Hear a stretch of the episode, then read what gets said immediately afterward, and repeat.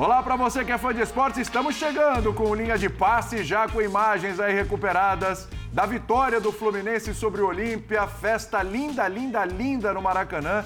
E o Fluminense conseguiu abrir aquela vantagem que o Flamengo deveria ter aberto, né? O Fluminense conseguiu, enfrentou um ferrolho, mas fez 2 a 0 e leva essa vantagem para a semana que vem. A linha de passe vai tratar também da derrota do São Paulo para a LDU 2 a 1 pela Sul-Americana. Seja bem-vindo, seja bem-vinda. Estamos aqui com Rodrigo Bueno, Jean Oddi, Vitor Birner e Pedro Ivo Almeida para a gente falar dessa exibição do Flu, que conseguiu furar o ferrolho duas vezes e teve chance até para mais, hein? O que a gente não viu naquele jogo contra o Flamengo, a gente viu hoje o Fluminense apresentando, hein, ô Pedrão? Tudo bem? Tudo bem, William. Abraço a você, boa noite. Bubu, Jean, Birner, fã de esporte com a gente no pré-jogo, na transmissão, agora no linha de passe. É inevitável a comparação com o Flamengo, mas antes Vamos tentar ficar no Fluminense, porque é interessante esse resultado, especialmente pelo que tem sido o Olímpia na Libertadores. Eu fico à vontade para a gente falar aqui, porque a gente já debateu no dia do pós-jogo do Flamengo. O time do Olímpia é fraco. É. O time do Olímpia é fraco. A eliminação do Flamengo não torna o Olímpia mais forte. Talvez torne mais vergonhosa o que foi a situação do Rubro Negro. E é um time que veio para o Maracanã fraco como é para não jogar bola. Então, se tem alguém que não quer jogar bola, do outro lado tem alguém que quer jogar bola, que avance, que crie vantagem, quem quer jogar bola, né? Pelo torneio que é a Libertadores, pelo peso que tem. O Fluminense está longe ainda, não sei se longe, mas não é aquele ainda do 5 a 1 do Maracanã, da atuação apoteótica contra o River Plate. Teve problemas no primeiro tempo, mas é o Fluminense que entendeu também que o jogo não ia fluir pelo lado, pelo lado direito no caso, inverte, cria pela esquerda, era um lado mais frágil ali do lado direito da defesa do Olímpia e você consegue. Não é simplesmente a gente está vendo aí o lance do primeiro gol. Ah, um chute que desvia e entra fortuitamente. Não é um Fluminense que já balançava, já é. pressionava, já se movimentava no campo de defesa do Olímpia. Balançou muito, cria pela esquerda, o André tem espaço para bater, a bola desvia, mérito também de quem chega para finalizar. E conseguiu fazer o segundo gol, porque não recua e entende que o defensor deu Thiago, o Jean estava lá, vai poder recuperar para a gente. É um território hostil, então você podia criar um pouquinho mais. E se for para fazer já uma previsão, eu acho que a vantagem é muito boa olhando para a semifinal, porque eu não vejo o Fluminense com a atuação apática ou a não atuação que foi o Flamengo, por exemplo. Tá vendo? Não tem jeito, muito, a gente sempre esbarra nisso, não muito, tem jeito. Não tem como. Muito, muito, muito da eliminação pelo que o Flamengo não faz. E esse Fluminense não dá sinais disso. Ele pode ter dificuldade, ele pode ainda estar longe do que o Diniz considera ideal, mas ele joga e ele tem Cano, ele tem John Kennedy, ele tem Keno muito bem hoje, ele tem armas para não depender apenas de uma desatenção ou de uma falta de mobilização. O Fluminense quer muito essa vaga. O Fluminense tem tratado a temporada de forma muito séria. Então não acho que o defensor Del Chaco vai ser um problema como foi em outra fase para o rival tricolor. Aliás, personagens para a gente destrinchar aqui durante o nosso programa, o John Kennedy vai ser um deles também, que foi uma opção aí do, do, do Diniz. Nas prévias a gente não tinha o John Kennedy, mas ele acabou optando e no final foi uma boa opção, uma boa escolha. A gente vai falar sobre isso daqui a pouquinho. Jean Oddi, 2 a 0 entendendo esse momento do Fluminense. A gente está vendo, se não aquele Fluminense do 5 a 1 uhum. mas o melhor momento do Fluminense, depois de toda aquela oscilação, pós 5 a 1 é, dificuldades na própria Libertadores, no Campeonato Brasileiro, não é o do 5 a 1 mas talvez seja o melhor momento? Tudo bem, Jean?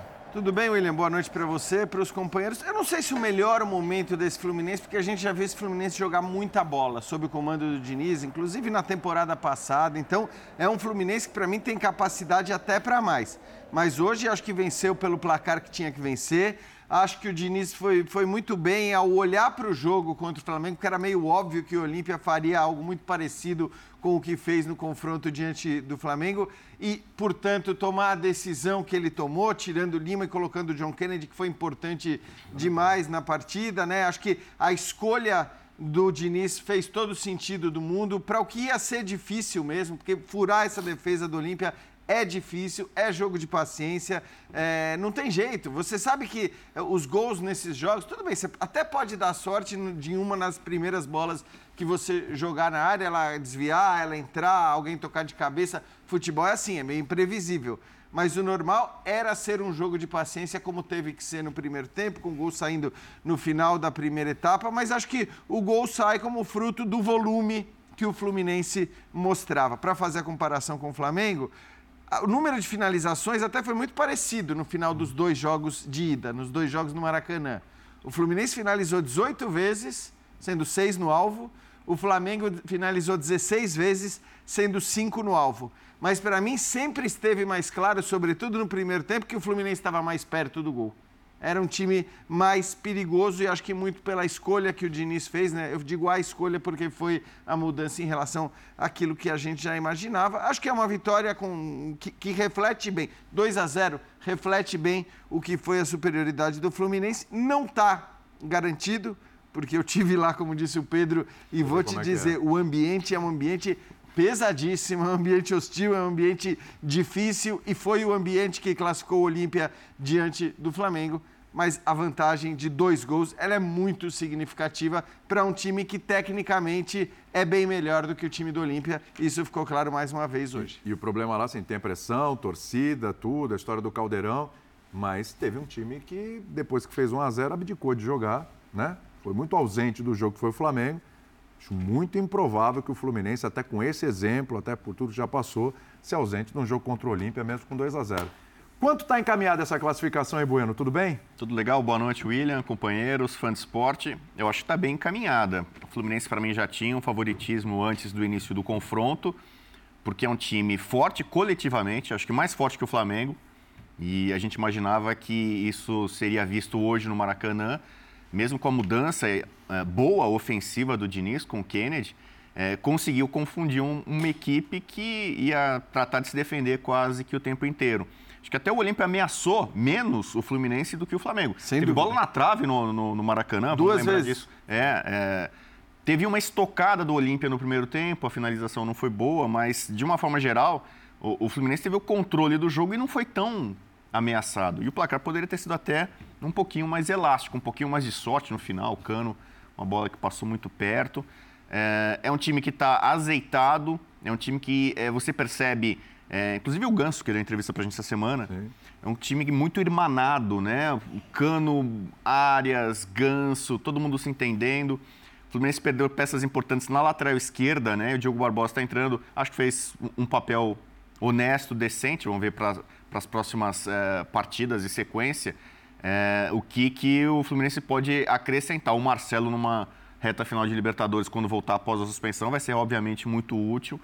É, então eu imagino que o Fluminense tem boas condições de classificar e a perspectiva de uma final brasileira agora é enorme. Porque a chance de um Inter e Fluminense de um lado é, é muito grande.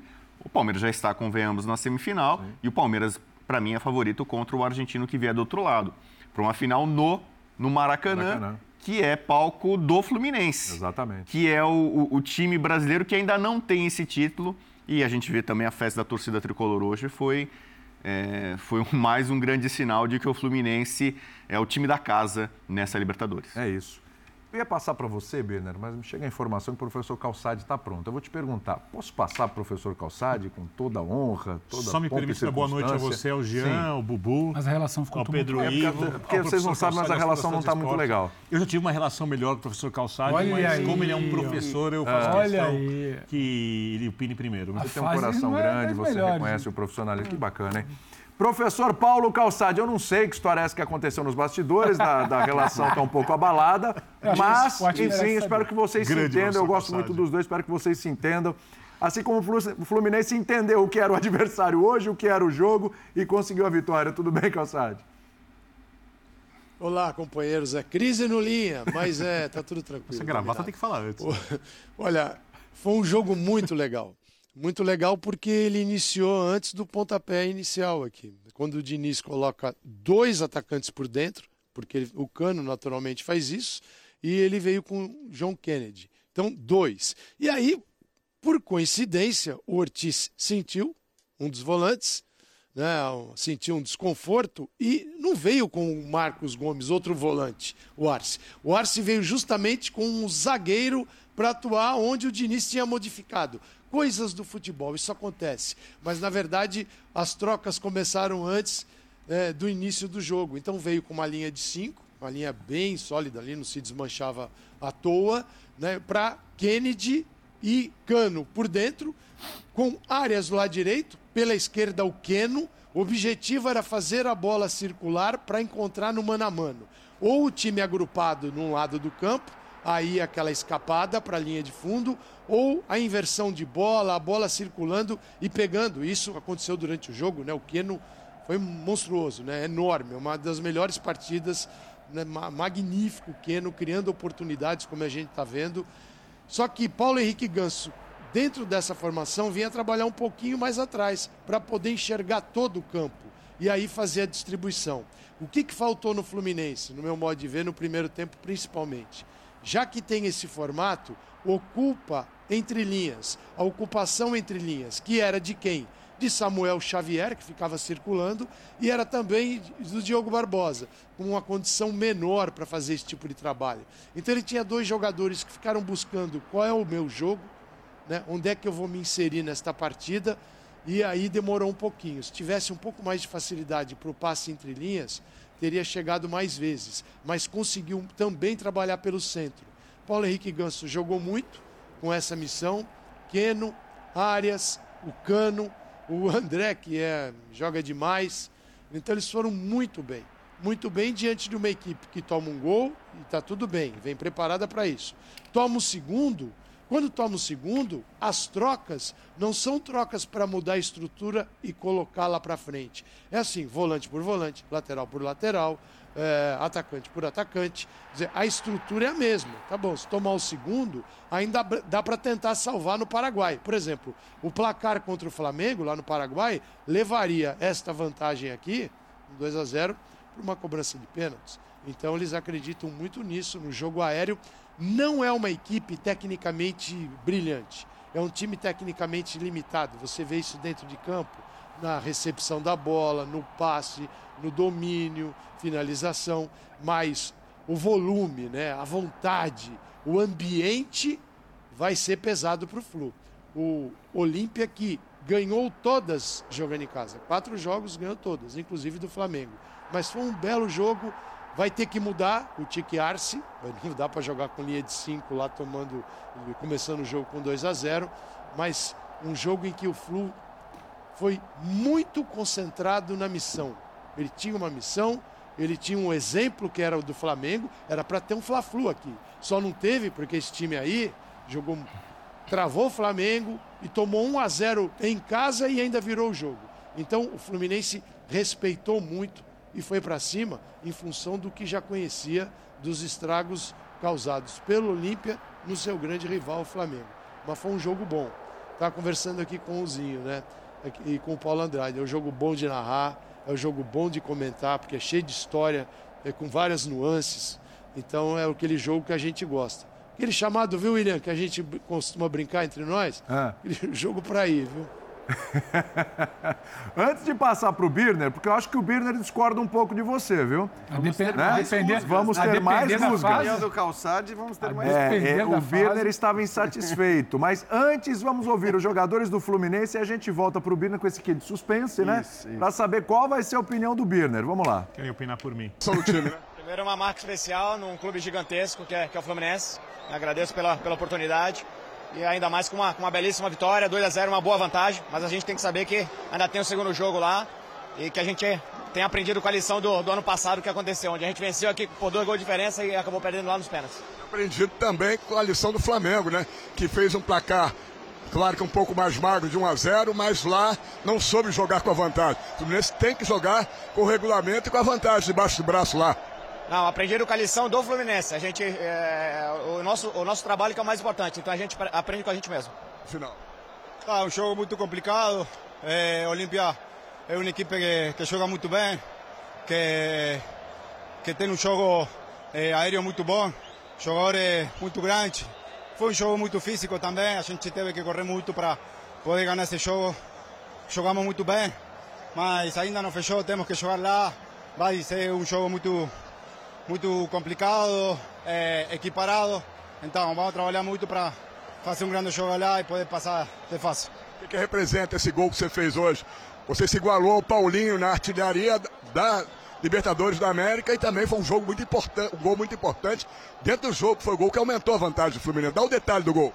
É, eu vi que a bola estava chegando, eu acomodei o corpo para minha perna mais sabe, aí consegui chutar de área eh, y la bola foi dentro do gol, feliz pelo gol, pelos meus companheiros que fizeram um grande jogo, eh, e parabenizar a toda a nossa torcida que hoje eh, ficou o Maracanã lotado e a gente faz parte de tudo isso. Foi voleio ou bate pronto? Como? Foi de voleio ou de bate-pronto? Eu acho que foi de voleio, né? Mas é, qualquer gol vale um só, assim que muito feliz pelo gol. Parabéns. Muito obrigado. Ah, cara, noite, noite mais que especial. Tá completando 150 jogos, é, Maracanã cheio, um jogo muito importante, um jogo muito difícil.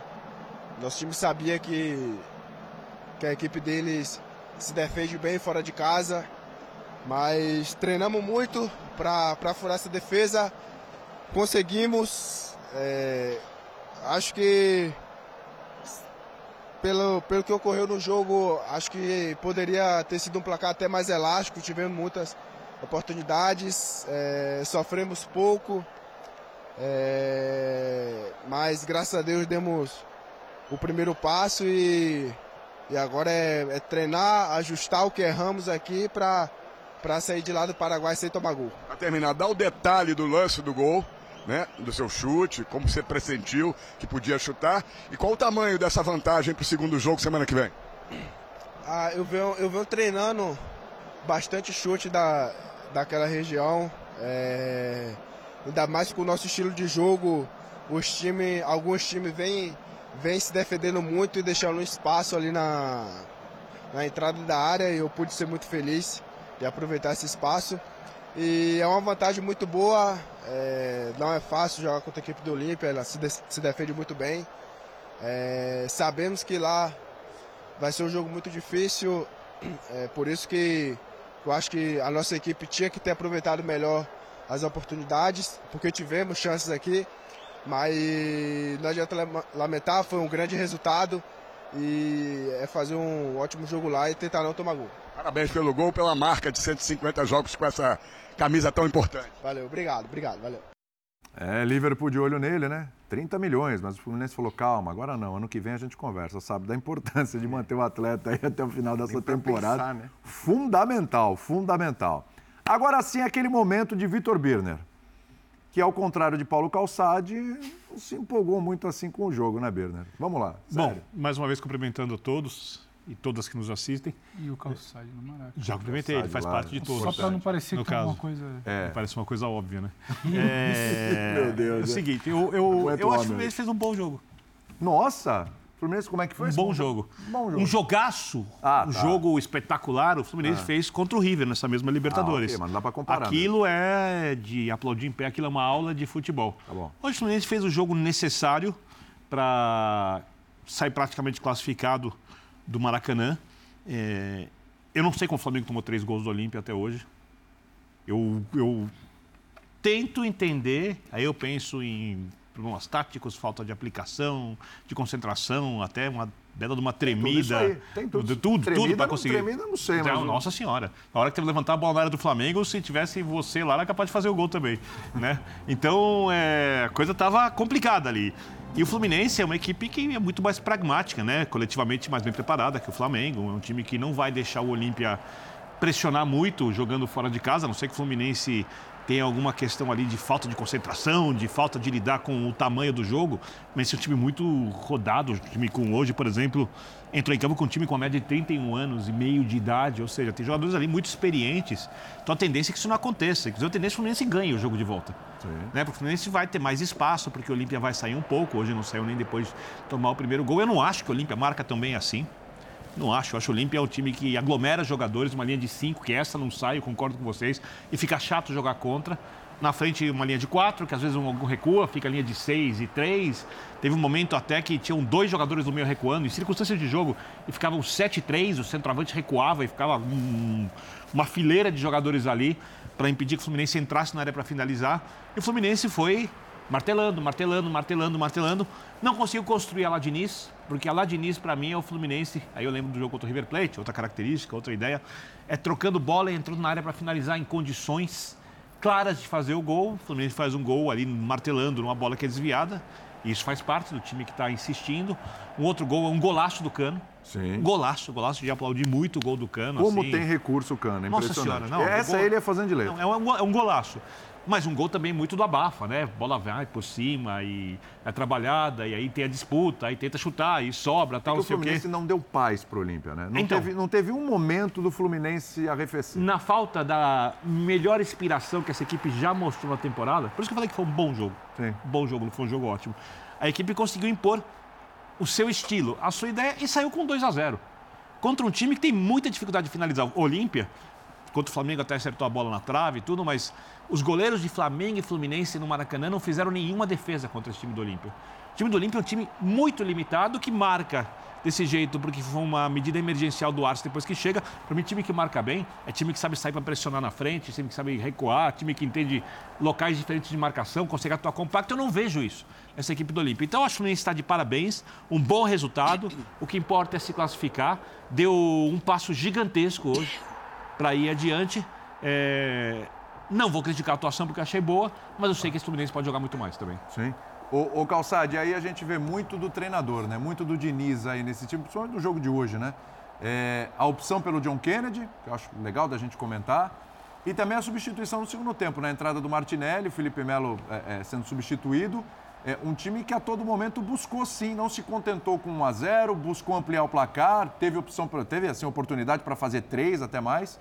É, ma- mas as movimentações do Diniz, as substituições do Diniz mostraram um time que estava buscando quanto mais melhor, não se acomodou com uma vantagem no, no placar. Ah, é, sem dúvida. E ele fez isso antes do jogo, já mexendo, tirando o Lima, jogando com John Kennedy, com o segundo atacante. O Olímpia vem com mudança também antes do jogo para enfrentar esse tipo de situação.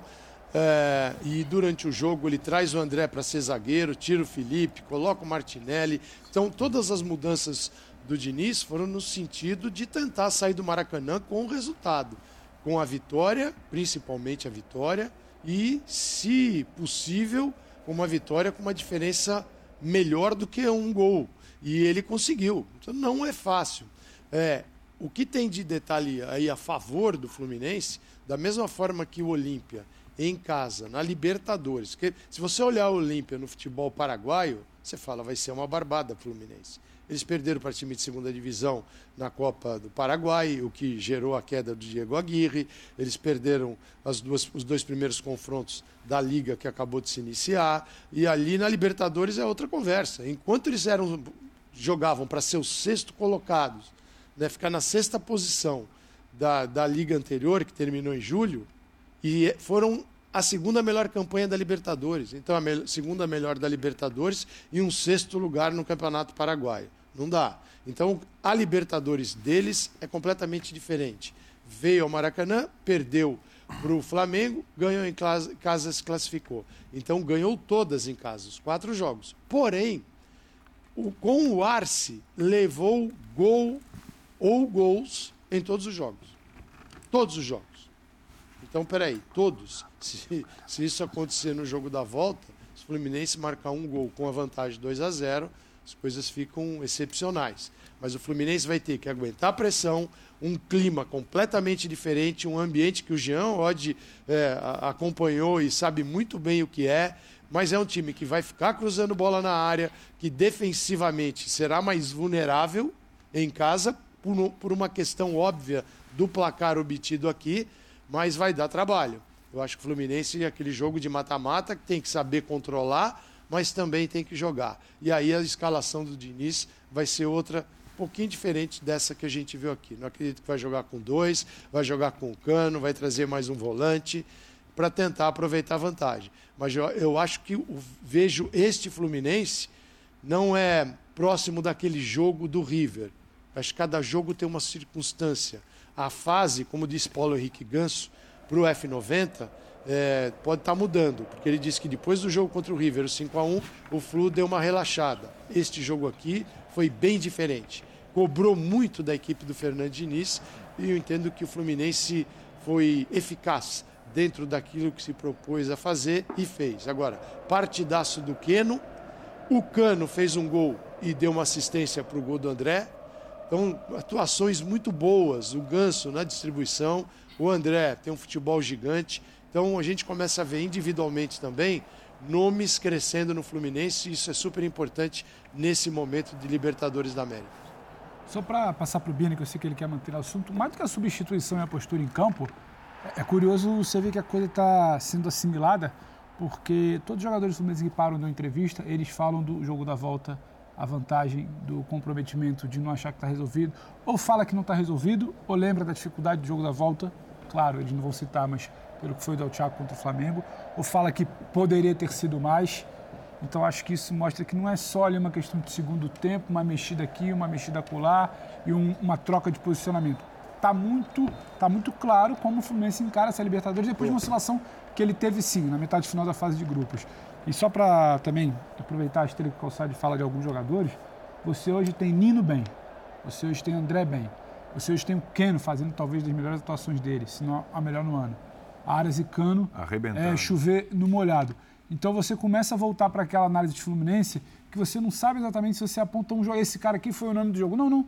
A coisa funcionou. Mas é porque você queria pegar carona no É porque o Calçado está falando do jogo de volta. Sim. Do Olímpia sair mais e que o jogo vai ser difícil. Uhum. Eu não imagino o Olímpia tendo controle do jogo. Mas acho que é muito mais. Não imagino. Eu não imaginava a gente, contra o Flamengo. A gente teve aquela dúvida no pré-jogo contra o Flamengo mas e ele tenta, embalado pela eu também força não imaginava. do pré-jogo ali. Mas o Flamengo contra várias equipes piores, e a gente pode citar desde Aldax e tal, mostrou isso. O Fluminense raramente deixa de ter controle de bola, controle de jogo, capacidade de imposição contra qualquer equipe. O Flamengo. É, coisa que já tinha acontecido com o Flamengo mais vezes. Uma outra questão. Por isso que eu falei muito do ambiente na abertura. Como o Olímpia, sem o controle de bola, vai usar contra-ataque contra o Fluminense com esses jogadores. E se tirar, por exemplo, Calçade falou, então, mas você é, vai um dos jogadores do pressuposto que não vai ter o controle de bola. E eu achava isso contra o Flamengo. Eu, eu, o que eu estou querendo dizer só Porque é que... eu sei que o ambiente lá é, é dos então, mais... é isso que eu tô... Todo mundo achou que eles iam negociar até o final, é, né, novidade, E eu, assim. e eu acho que é importante, assim, o Fluminense ter essa consciência sobre o que ele vai encontrar lá. E essa imposição que o Olímpia conseguiu ter em relação ao Flamengo era algo também absolutamente surpreendente. Eu acho que o Fluminense é um time mais concentrado, é um time mais sério no encarar um jogo de futebol na, na é sua média, e isso é, é, vai, vai ser fundamental ali. E outra, tem caras muito bons pelos lados, tem caras muito bons. Então, assim, ainda que o Olímpia tenha diante do Flamengo, e não tem jeito, a gente vai fazer as comparações, porque são. Inevitável.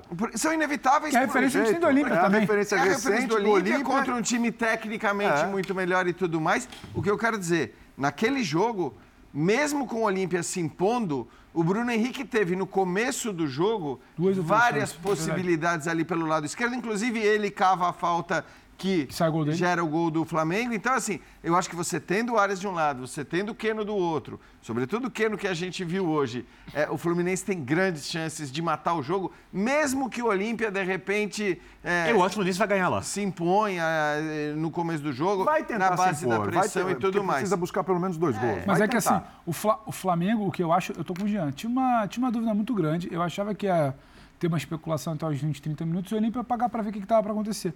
E tem muito mais de uma decisão do Olímpia, da postura que ele vai ter, do que exatamente uma fragilidade do Flamengo. O Flamengo não consegue jogar.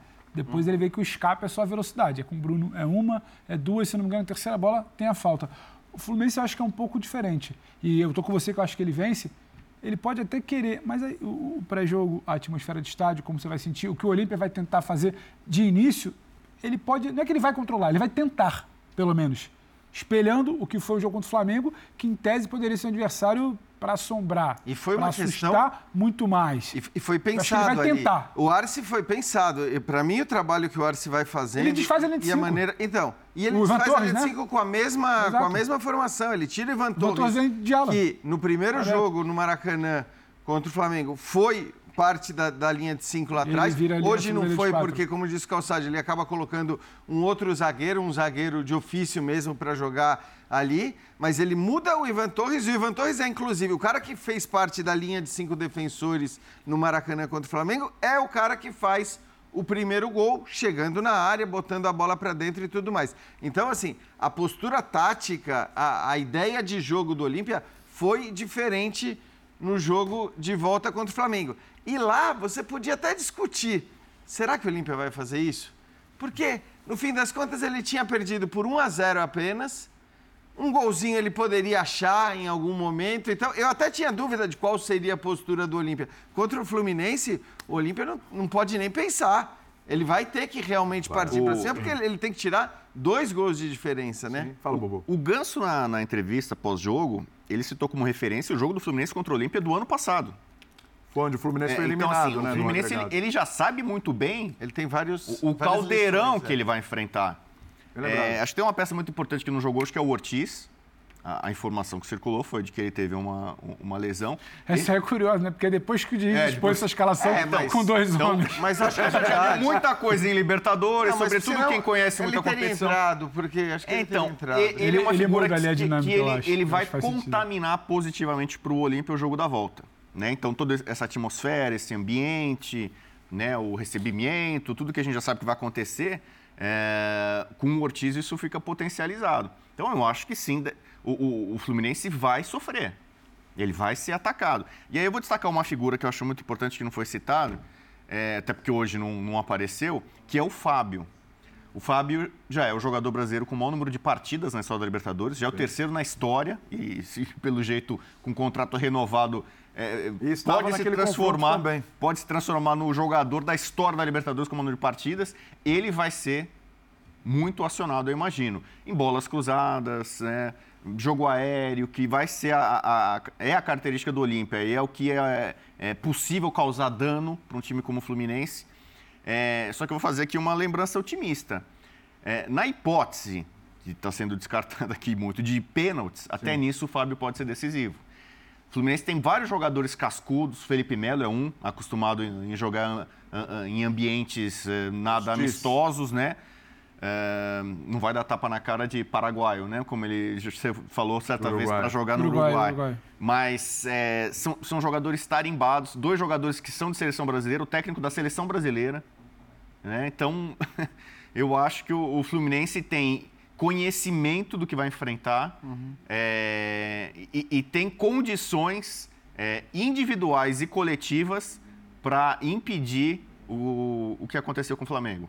É, eu, eu, eu, assim, pensando no pior cenário possível para o Fluminense, é porque é um jogo de mata-mata, tem o ambiente, o Olímpia faz um gol ali, num cruzamento, acha um gol, um chute de fora da área, aí a arquibancada, entre aspas, vai para dentro do gramado e no jogo cardíaco, que é um jogo de mata-mata, o Olímpia passa a ter um controle mental do jogo muito grande, aí vai abafando, pressionando. Cara, mas assim, eu não sei, eu, eu, eu- sabe que eu sou um cara que gosta de torcidas, né? Gosto de dessa coisa. Eu acho futebol, eu sempre digo o seguinte: se você estiver em campo jogando todos vivos, saudáveis e no ápice da forma, Puskas, Maradona, Pelé, Di Stefano, Cruyff, e não tiver ninguém vendo, aquilo só vale a diversão deles. Futebol só é grande pela reação que ele causa nas pessoas. Então, os torcedores são o que há de mais importante no futebol. E torcida ganha jogo. Mas torcida ganha jogo se você tem time. Você tem ideia, você tem tática, se você tem coletivo, se você tem técnica. O Fluminense tem coletivo. O Fluminense tem técnica. Tudo muito melhor que o Olímpio. Então o Fluminense precisa sucumbir demais e as coisas darem erradas. O Fluminense não ter o controle. do- eu, não, eu não imagino o Fluminense sofrendo o jogo inteiro lá. Como pode acontecer? Pode acontecer, mas eu vejo muito mais possível o Fluminense conseguindo ter a bola, ditando o ritmo de jogo, como o Gê falou, achando o contra-ataque, porque tem jogador de velocidade por ambos os lados para contra-atacar, é, é, tendo um, levando a partida de um jeito do autêntico semifinalista de Libertadores que o Flamengo tem, que o Fluminense tende a ser. Porque, assim, é, tem uma outra coisa dessa Libertadores. Quem está vendo jogos sabe que você não precisa ter um futebol espetacular para vencê-la. Nenhum dos times que está na Libertadores tem um futebol espetacular. Né? O Palmeiras é muito consistente, grande, mentalmente forte, marca bem, tem recursos, equipe competitiva, talvez a mais forte. Né? Então tende a chegar na final, a gente não sabe ainda. Ele concorda com o Bobo totalmente. É melhor que o Boca, é melhor que o Racing e não vai perder de jeito nenhum do Deportivo Pereira. O Inter é um time em ascensão, com um treinador novo, que tem alguns jogadores especiais, tem o Valência. Sim. Para mim é, um- é enorme, mas também não é um time espetacular, é um time forte. E o Fluminense é um time forte. Então, o Olímpia não está nesse, nesse pacote dessas Não equipes. tá nesse patamar, Não, né? não está. É, o Olímpia na primeira fase pegou Melgar, Patronato e Atlético Nacional. O, o Fluminense é o Mas que jogou o não mais vistoso, né? ah, contra o River naquele 5 a 1 foi rotulado, né? mesmo na Argentina, como o melhor futebol da América É, do Sul. mas ali né? jogava o melhor Ele- futebol, naquele Ali ele, ele teve um momento de Naquele ser momento esse era. time Em, encantador. em três preciso jogos, o nove tá pontos. Em três jogos, nove pontos com aquela atuação, era, era unânime. Né? Naquele momento era. Só despedir do professor Paulo Calçade com direito ao seu último destaque, o seu último comentário no programa de hoje, né, Calçade? Não, legal. Estou vendo aqui que o Diniz já chegou para a coletiva. Então, é, eu entendo que no, no Paraguai, aquilo que o, o Diniz pensou como alternativa para ganhar o jogo vai ser importante. Lá ainda mais que é ter áreas e Keno no mano a mano com seus marcadores. O Flu tentou fazer isso com inversões mais rápidas. Isso vai estar presente o tempo todo no jogo do Flu. Vai voltar a jogar com dois jogadores pelo centro do campo, vai tirar John Kennedy e vai jogar o jogo que o Flu é capaz de jogar. Não acho que vai ser tão simples, tão fácil. Depende como o Fluminense vai dominar o ambiente.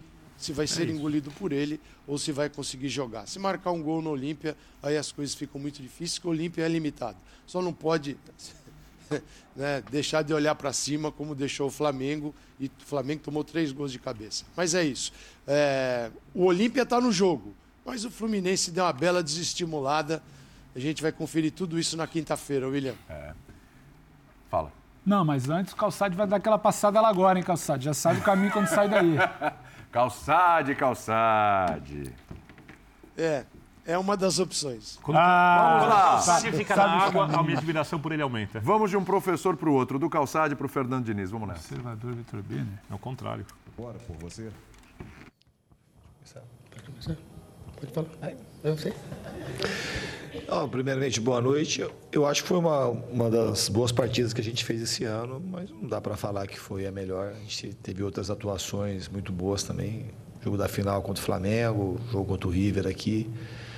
O jogo da nossa estreia da Libertadores contra o, contra o Sport Cristal lá no Peru também, a equipe teve muito bem, entre outras partidas que a gente que a gente jogou muito bem, mas foi um grande jogo, porque é um adversário extremamente duro, muito tradicional, um, um tricampeão da América. E a gente sabe que também não tem nada decidido, e tem o jogo da volta lá. A gente tem que se preparar muito bem, respeitando ao máximo a boa equipe que eles têm.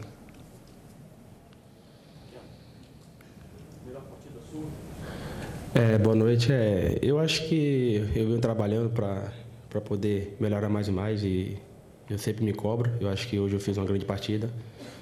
Eu, eu não acho que foi a melhor porque eu venho trabalhando para poder melhorar mais e mais e hoje eu, eu acho que eu fui muito bem nas minhas jogadas individuais, o que o professor Diniz pede. É, a gente sabe que lá vai ser difícil o jogo de volta, mas a gente vai estar bem concentrado para poder jogar bem, sair com a vitória e levantar com a classificação. Nada. Diniz, Fernando Diniz, boa noite. Parabéns pela vitória.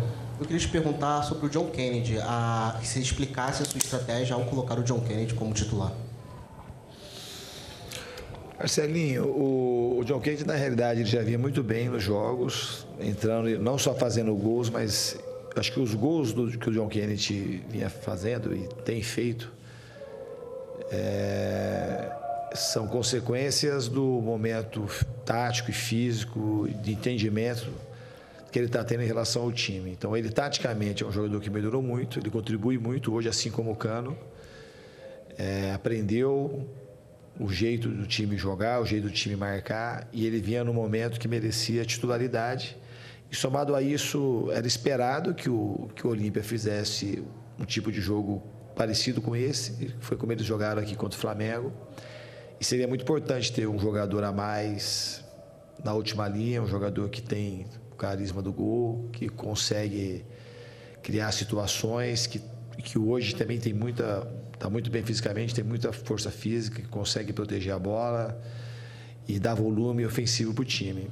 Então, acho que, resumindo, são duas coisas. É um momento muito positivo que o John já, já, vinha, já vem vivendo, e somado a isso, a, o plano tático se encaixava melhor com a presença dele.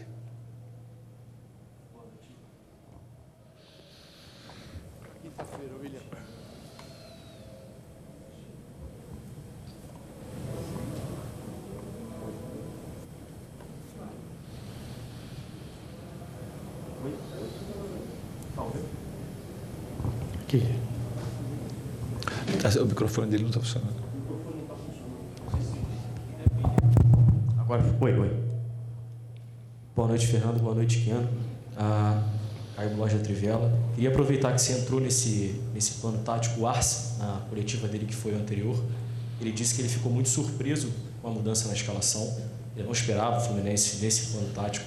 É, e também, de alguma maneira, além de começar com o John Kennedy, o Fluminense jogou com dois homens, o Keno e o Arias, ainda mais abertos em amplitude. Eu não sei se foi porque o adversário é, joga numa linha de cinco, mas fugiu também um pouco do que é a característica principal do Fluminense, que é jogar com mais jogadores em torno da bola. Ficou com mais jogadores espalhados pelo último terço.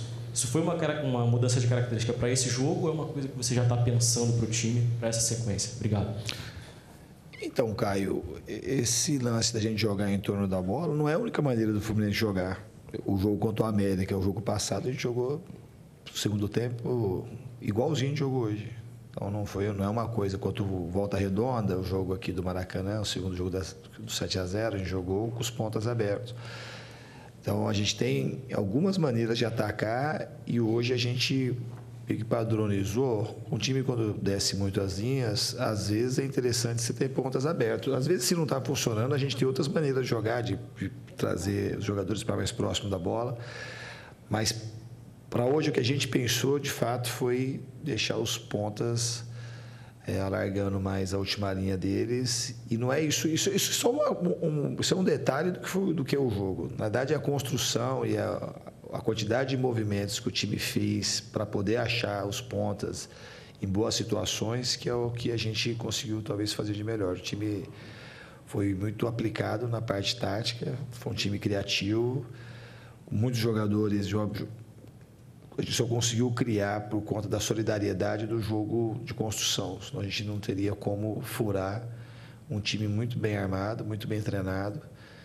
Então a equipe está de parabéns, porque jogou contra um adversário muito duro hoje, que, que exigiu muito do nosso time. Boa noite, Diniz, Keno, Monique Danelo, TNT Esportes. Vou fazer uma para cada um. Para o Keno, queria que você falasse um pouco sobre a atmosfera que a torcida do Fluminense criou no Maracanã aqui hoje. É algo que é muito importante na Libertadores e que o adversário de vocês também faz muito bem na casa deles, tentando se aproveitar dessa atmosfera. Então, queria que você falasse como foi para vocês, jogadores dentro de campo, especialmente ali quando o time entrou, no momento daquela festa toda. E para o Diniz, Diniz, o Arce elogiou muito o teu trabalho aqui há pouco, disse que o Fluminense joga é, talvez o melhor futebol do Brasil e que você é o melhor técnico do Brasil no momento, mas ao se referir ao jogo de volta, ele também falou como vocês que está em aberto e disse que lá eles têm uma maneira de jogar totalmente diferente da maneira de jogar aqui. E eu queria que você falasse um pouco sobre os riscos que esse jogo de volta é, guarda com uma postura tão diferente assim que foi o que a gente viu também do que eles fizeram contra o Flamengo. Obrigada. A gente sabe da importância da torcida. É, e enche o, estádio, a gente sabe que é um jogador a mais. E, e, eles compareceram hoje. A gente fica muito feliz quando a gente entra, vê o estádio lotado. Isso aí é a atmosfera, como você falou. A gente entra na, na, na adrenalina deles também. Então, eles apoiam a gente os 90 minutos, a gente correu, a gente se dedicou. E isso que é mais importante. A gente sabe que lá eles têm uma maneira diferente de jogar. É um time que sabe jogar muito bem a Libertadores. Eles têm um, um, time muito forte. É um time muito tradicional, um time muito forte, um time muito bem treinado, com jogadores excelentes. E a gente sabe mais ou menos o que a gente pode encontrar lá. Então a gente tem que estar muito bem preparado, porque o jogo, a, maneira que eles jogaram aqui, não vai ser a maneira que eles vão jogar lá. Não só por conta do, do placar adverso, eles têm uma maneira diferente de jogar. É um time muito forte que consegue empurrar os adversários para trás. A torcida é uma torcida muito entusiasmada que vem junto com o time e a gente tem que se preparar bem para esse jogo, mas a gente vai ter essa semana para se dedicar. Agora tem o Atlético Paranaense, mas a partir de domingo se dedicar totalmente para o jogo do Olímpia. Eu queria também, embora a pergunta não foi direcionada para mim, agradecer a torcida do Fluminense. Deu um show. O estádio estava simplesmente maravilhoso. E eu acho que foi talvez o dia que a torcida deu o maior espetáculo. Foi muito lindo o que eles fizeram hoje. Foi um estádio esteticamente lindo, com as cores do Fluminense, todo mundo passando uma energia sensacional. Melhor que o Keno foi só a torcida hoje. Ok, Diniz, obrigado. Obrigado, Keno. Melhor que o Keno foi só a torcida hoje. O Keno... Terminou bem a entrevista. Terminou bem, né? Terminou bem. Eu gostei, análise boa, É. citando na abertura que o time jogou bem, mas houve atuações melhores. Acho que explicou bem a situação, valorizou o adversário. Análise pé no chão. É bem realista, o que é importante nesse momento, né? a defesa. Sim. Ele, ele, fala bastante. Acho que, acho, que foi, acho que foi bem. Tá bem dentro do que é, é o confronto, valorizando bastante algumas coisas que o adversário tem, que às vezes não precisam nem ser tão valorizadas, mas não custa nada valorizar mais, porque não vai se tornar o time Fluminense um time covarde e não vai deixar de fazer coisas por, pelo, por isso. Ele talvez tenha só mais atenção, mais concentração para executar o que o Fluminense costuma executar bem. Aí eu acho que é o controle de jogo, a posse de bola, cita o ambiente da torcida Eu paraguaia. Eu gostei que- da entrevista. Que ele, ao ser perguntado sobre o John Kennedy especificamente, que no fim foi a grande novidade na escalação inicial, é, um técnico como o Diniz, ainda mais visto como um técnico muito tático, um técnico cujas decisões têm muito a ver com o adversário, é, e ele acaba dizendo que foi por isso também, mas ele faz questão em toda a primeira parte da entrevista de enaltecer o que o John Kennedy tem jogado, de dizer que a fase dele é muito boa, que ele já estava merecendo ser titular do time e que, evidentemente, aí você precisa pensar como que você vai colocá-lo como titular do time, dependendo né, da, da posição onde você, onde você pretende colocá-lo, talvez não tenha essa vaga. Então, o que eu achei legal é que, assim, um técnico como o Diniz poderia chamar todo o mérito para ele e dizer, não, eu fiz. por- e- depois ele até fala disso. Ele fala, a gente viu o jogo contra o Flamengo. Para quem se irrita que a gente está citando o jogo contra o Flamengo, o próprio Diniz fez Não isso. tem jeito. Porque era óbvio. Não Era óbvio jeito. que o Diniz precisava olhar para os confrontos do Flamengo contra o Olímpia para imaginar o que o Arce faria. E baseado naquilo, ele toma uma decisão que eu tenho certeza que foi, sobretudo, tática. E ele poderia chamar para si essa- esse mérito, né? o mérito tático de falar, "Eu vou ter dois caras na área, mais presença ofensiva. É, eu, eu abro mão de um jogador que tem mais capacidade de marcação, aqui não vai precisar marcar ninguém, essa é a verdade. Assim também ele acaba podendo abrir mais ainda dois jogadores que já jogam muito abertos. E, e é claro que ele fez essa mudança, sobretudo por esses motivos. Mas ele fez questão de exaltar o garoto e dizer: não, ele está merecendo ser titular, eu precisava colocá-lo como titular. Achei bacana da, da parte do Diniz. Contra o Argentino Júnior, ele entra, inclusive, no jogo no Maracanã e vai bem, vai bem, já faz a O diferença. jogo mais, mais sofrido, mais difícil do que foi esse contra o Olímpia, né? É, a gente está falando muito aqui de confrontos com, né, do Flamengo com o Olímpia, mas eu vou lembrar de confrontos do Flamengo contra o Fluminense, que nesse ano foram marcantes, de forma positiva e de forma negativa para o Fluminense. Né? Com o São Paulo e o Flamengo conseguiu. No estadual teve aquele jogo que talvez tenha sido até melhor do que o River, aquela remontada do Fluminense, né? a, forma como ele amassou o Flamengo para ser campeão estadual. Mas depois, num confronto de Copa, o São Paulo conseguiu quebrar o passe. Esse, esse jogo vistoso, esse tipo de jogo que o Diniz pratica, o, o, o São Paulo conseguiu. É, claro, tem muito mais qualidade individual do que tem o Olímpia. Mas o Olímpia tem capacidade em casa para ter uma intensidade, ter uma postura, ter uma atitude para dificultar esse passe. E se você quebra isso no Fluminense, você complica, você deixa o Fluminense desconfortável. Ele pode ainda ter uma estocada do Cano, uma genialidade do Ganso, um, um gente contra-ataque ali na frente para resolver. com o Keno e o Keno, Arias. É muita gente. Mas O Kennedy. se você mina, quebra esse passe do Fluminense, você deixa ele em dificuldade. E eu acho que é o que o Olímpia vai trabalhar. Além, claro, dos cruzamentos, da bola parada, jogo aéreo, imposição física. Quem vai ter que adiantar a marcação e vai dar uma brecha para os jogadores de velocidade também atuarem até com passe longo, né? O Fluminense tem quem faça isso, né? Então, no Maracanã, o Olímpia, como era de se imaginar, deixou a bola com o Fluminense. Né? Então, o jogo ficou confortável para o Fluminense. É o tipo de jogo que ele gosta de fazer. De circular o jogo, de ter paciência, de envolver o adversário, buscar espaços. É, isso vai ser diferente. E o Diniz também, na coletiva, ele já falou. O Olímpia joga em casa de uma outra forma. E- Ele sabe que o, o- o cenário, o roteiro vai ser completamente diferente desse do Maracanã. Eu acho que essa frase ela é muito importante. Quando ele fala do Flamengo, que vai muito além da- das bobagens, que, ah, estou falando do Flamengo, não sei o quê. É muito importante porque um- um- uma, grande, uma grande virtude do Diniz para o jogo de hoje, e acho que até para o Diniz de, de alguns meses, talvez, é uma grande temporada do Fluminense do Diniz, que pese oscilação, uma, uma queda recente. Mais uma, né? Muito bem Porque passado, anterior né? já foi Sim, bem. mas é, o que eu quero dizer é que são muitos os jogos que você vira e fala: o Diniz leu esse jogo e trocou isso aqui. O Diniz leu essa partida e ajustou isso aqui. Não é aquele pragmatismo que muitas vezes você tenta colar no dia. Ele é muito bom, mas também não sai disso aí. Que a gente ouve muitas vezes. E hoje, mais uma vez, quando ele vem com o Kennedy, e eu entendo quando ele valoriza, e até isso eu acho que tem sentido que o Jean pontuou ali que é importante. É também uma valorização do cara dele. Muitas vezes o Diniz, sabe, rotulado John como Kennedy, um tá cara. falando? sim, Tem muitas 21 vezes- anos, fez em maio, Não, é a hora da construção. Mas muitas fazer. vezes um Diniz rotulado, que é um cara que precisa lidar melhor no dia a dia ou com seu grupo. Então, são muitos sinais de que o Diniz apresenta evolução, seja com grupo, seja com Tá. dia a dia, seja com leitura de jogo, seja com mudança dentro de jogo, não se agarrar. E aí volto na frase que o Bubu cita. Ele sabe que o cenário é diferente e que ele vai ter que pensar uma outra ideia. E, e ele está se mostrando pronto. Isso dá mais segurança do caso do torcedor tricolor, que ainda tem aquela pontinha de dúvida, dúvida porque podia ser três, podia estar mais tranquilo. O, o Diniz me parece preparado para leituras diferente do que aquela coisa do vou me agarrar aqui. É o ideal? De um jeito falar. muito frio, Pedro. Ah. Muito, muito frio. Claro. Que, é, o jeito que o Olímpia jogou contra o Flamengo é muito melhor para o Fluminense. Sim. O jeito que o Olímpia jogou independentemente- no Paraguai. Independentemente. Foram quatro bolas pro gol. do Dele, de- dele entender isso e trocar um John. Kennedy com um cano, De com uma equipe cabeça. um pouco mais veloz, já é uma mudança, já é uma sinalização que você está se adaptando muito mais. você não está travado. É evolução, e treinador é assim, isso. a gente tá As pessoas falando, querem né, todo mundo Pedro? pronto com dois anos de carreira. É, de- de tudo que, que, que do, do que são as virtudes e os valores do Olímpia jogando em casa, é, o que evidentemente não transforma o Olímpia num sério candidato a estar na semifinal, mas eu acho que é preciso dizer, é preciso lembrar de todas essas coisas.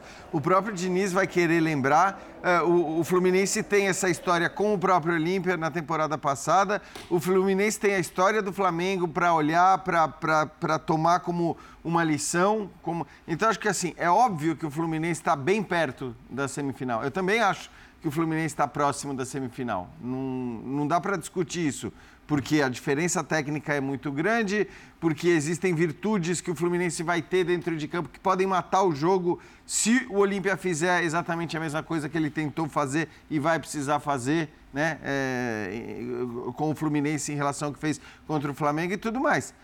Agora, é, é um tipo de jogo que, pelo ambiente, pelo, pelo contexto, do, você precisa estar ligado. Você não pode achar que é uma mera formalidade. Ontem a gente sentou nessa mesa aqui e falou que o Palmeiras tem uma mera formalidade no jogo Nesse de caso, volta é. no Allianz Parque. Aí tudo bem.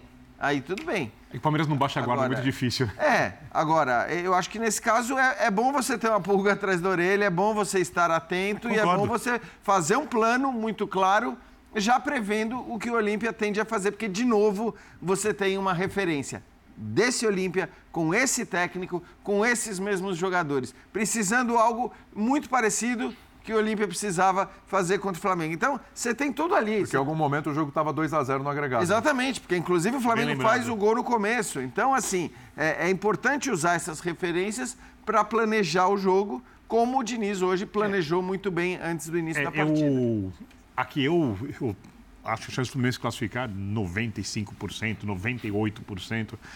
É, mas eu estou no ar-condicionado e eles vão ter que jogar o jogo, os atletas. Então eles não podem achar o que eu acho. Eles precisam pensar em como fazer o melhor jogo possível. Aqui nós estamos comentando o que eles vão fazer. Lá eles têm que fazer. Aqui está muito confortável no estúdio, ao lado do Pedro Ivo Almeida, o William. Pena que eu estou distante do professor Calçade, mas. Ih, é... Não, eu gosto do professor Calçade, né? Se Estou ama, meio arrependido. Então, é uma honra ali o Bubu, olha, olhando para mim com uma cara, não sei, de reprovação, de aprovação. Né? O Jean sempre me reprova. Compreensível. É, de qualquer jeito, é, os jogadores não podem acreditar nisso. A impressão que eu tenho é que o Flamengo, principalmente depois do 1x0 ali, acreditou que as coisas iam acontecer porque elas iam acontecer. Os jogadores do Fluminense não podem acreditar nisso, porque aí entra o ambiente, entra a torcida, entra a pressão, entra a garra, entra aquela coisa que envolve o jogo do futebol que vai além da capacidade individual e coletiva dos times. É só isso que o Fluminense não, pre- não precisa fazer, e não, vai, não pode fazer. E pelo que a gente notou por todas as entrevistas, pelo Diniz, não vai fazer isso. Não vai mesmo. O jogo o que ser Fluminense sofreu nessa Libertadores fora de casa contra o River. A gente cita muito o 5x1 aqui, mas lá ele sofreu. Contra o Argentino Júnior sofreu também. Né? Ah, Era uma outra fase, alguns jogadores estavam talvez num momento de baixa. E times que jogam mais com a bola, River e Argentinos, né? Tem mais bola com. Tecnicamente são times melhores do Sim, que o Olímpia, né? Só que, é, eu, eu repito aqui, eu acho que vai ter é, uma condição é, de o Olímpia ainda acreditar, de apertar, de tirar o Fluminense da zona de É conforto um que ele tricampeão da América contra um time que não tem título de Libertadores. É, então, e- então, a gente está comparando aqui alguns jogos é, últimos, e lembrando que nessa caminhada do Fluminense, fora de casa, o Diniz citou o jogo contra o Sporting Cristal, né, como um dos melhores do ano fora de casa. Mas o Sporting Cristal não tem esse nível de enfrentamento, seja pela parte física, pela atmosfera, pela parte técnica, talvez mais no caso do River. Então, é, eu acho que é um jogo completamente diferente e o Fluminense precisa saber disso. E acho que ele sabe. No próximo jogo ainda não terá o Marcelo, não só pela suspensão, mas também porque o Marcelo está lesionado e não tem data até agora para o Marcelo voltar, a gente não sabe qual é a previsão. Hoje foi o Diogo, Diogo Barbosa. Mas entrou o Alexander no lugar do Ganso, e o É, Alexander faz é ali a outra- função, outra ele ainda não está fisicamente também 100%. Mas é uma boa notícia. Mas é uma boa notícia. Mais de três, com três meses e meio. Então, próximo jogo, se o Alexander tiver condições, vai de Alexander ou mantém o Diogo Barbosa? Foram três meses e meio. É, É, três muita meses coisa. e meio de um cara que era quase que um pilar e um, um símbolo ali de uma, de uma evolução do trabalho do Diniz. Eu acho que é precoce, a gente fala, ele volta com alguns minutos, ele sente. A gente está falando de um jogo que tem muito pouca margem para você se Arriscar. descuidar. O Diniz bate nessa tecla, o campo diz isso no segundo tempo, quando você precisa e quer fazer uma vantagem maior. Os jogadores reforçam isso no discurso.